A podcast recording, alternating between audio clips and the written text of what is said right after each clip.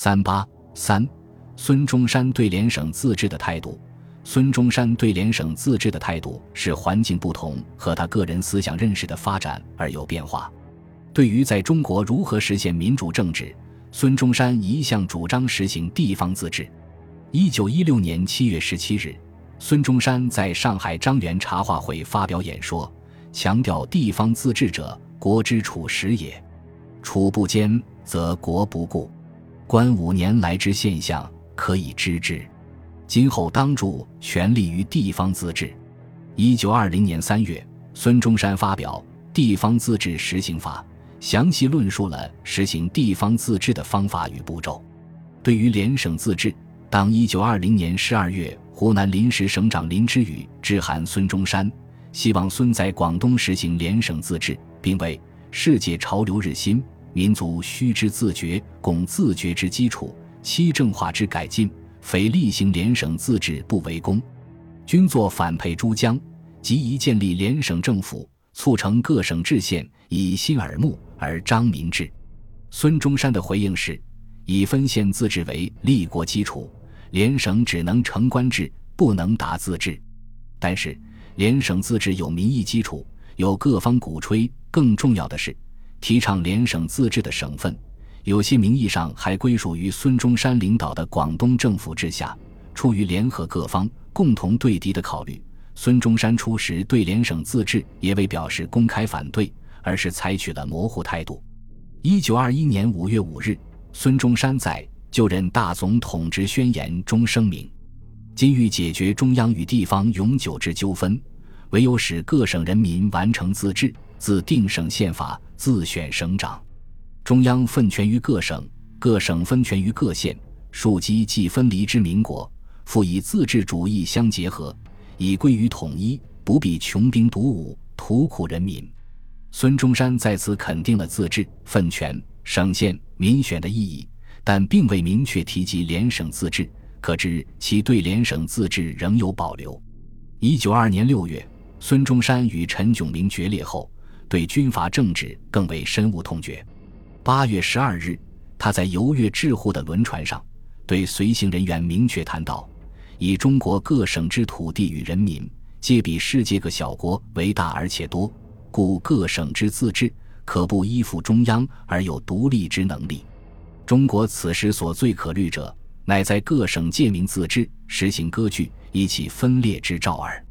故联省自治制。之所以不适于今日之中国也，只言真正民治，则当实行分县自治。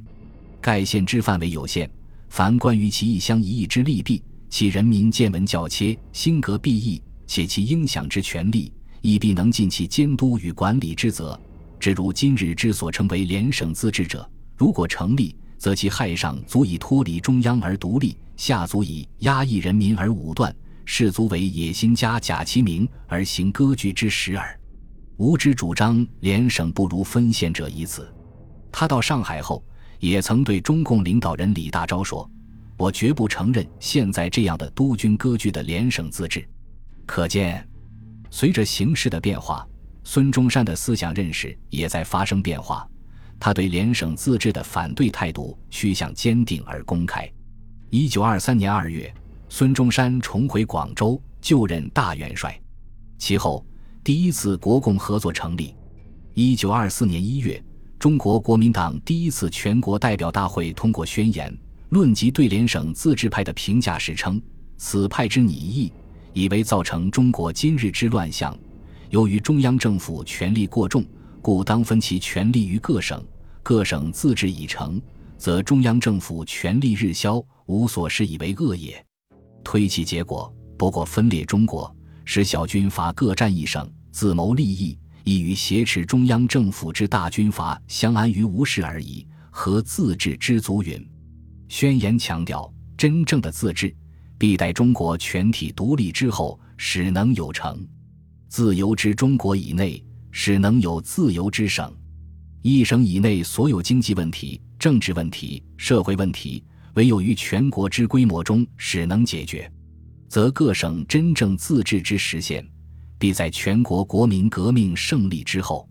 四月十三日，孙中山又在《民权主义》第四讲中明确表示，提倡分裂中国的人一定是野心家，想把各省的地方自己去割据，像唐继尧割据云南，赵恒惕割据湖南，陆荣廷割据广西，陈炯明割据广东。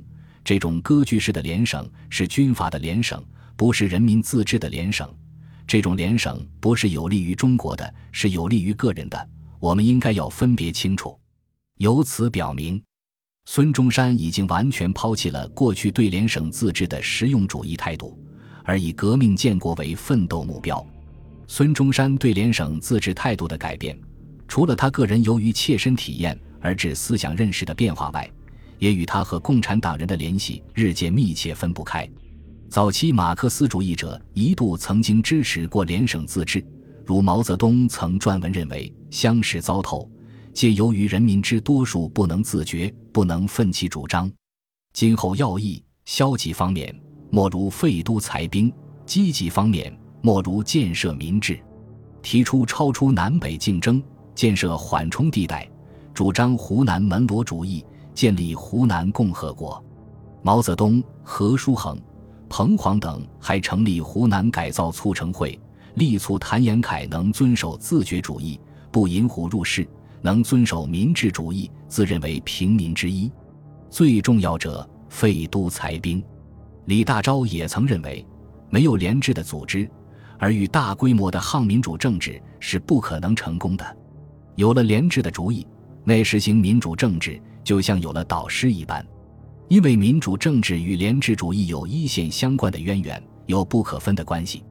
但是，中国共产党成立之后，共产党人对联省自治转而采取反对态度，大力推动民族民主革命。陈独秀认为，联省自治完全建设在五人割据的欲望上面，而绝非建设在人民实际生活的需要上面。五人割据是中国正向纷乱的源泉。建设在五人割据的欲望上面，支联省论。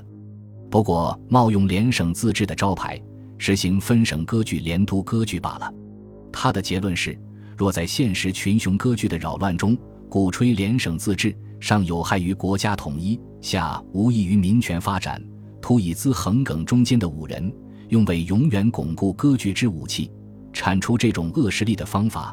是集中全国爱国家而不为私利私图的有力分子，统帅新兴的大群众，用革命的手段铲除各方面的恶势力，统一军权政权，建设一个民主政治的全国统一政府。蔡和森对联省自治做了独到而深入的分析。他认为，力能进取的军阀，便倡武力统一，或主张强有力的中央政府，如曹、吴；仅能自保或稀图自保的军阀。便倡联省自治或筹备省县，举省长如川滇同意军阀，进攻时宣布武力统一，退守时宣布联省自治，如奉章；位置动摇时改称省自治，如浙；或打算取消省自治，如湘赵。凡此种种，无非是封建的残局之下，军阀专政、军阀割据的必然现象和趋势。他总结说：现今的政治问题。既非军阀割据的联省自治所能解决，亦非北洋正统的武力统一所能决定。唯一的出路，只有进行彻底的民主革命，打倒军阀，从根本上解决中国的命运和前途问题。一九二二年六月十五日，中国共产党在对于时局的主张中明确声明：有一派人主张联省自治为解决时局之唯一办法，其实这办法之内容也绝不是解决时局的办法。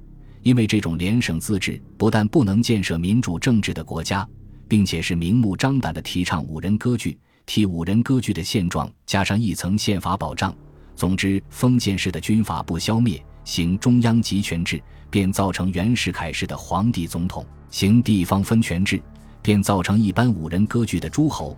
那里能够解决时局？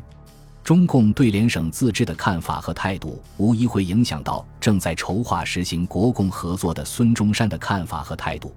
随着国内政局的变化，黎元洪复职又被逐，曹锟以贿选而出任大总统。第二次直奉战争爆发，法统毁弃，北洋统治渐趋式微，广东革命势力正在发展，加以其他种种错综复杂之情势，联省自治的挥洒空间被大大压缩，其思潮与实践在二十世纪二十年代中期以后日渐低落，终止消失于民国政坛，成为历史的名词。本集播放完毕，感谢您的收听，喜欢请订阅加关注，主页有更多精彩内容。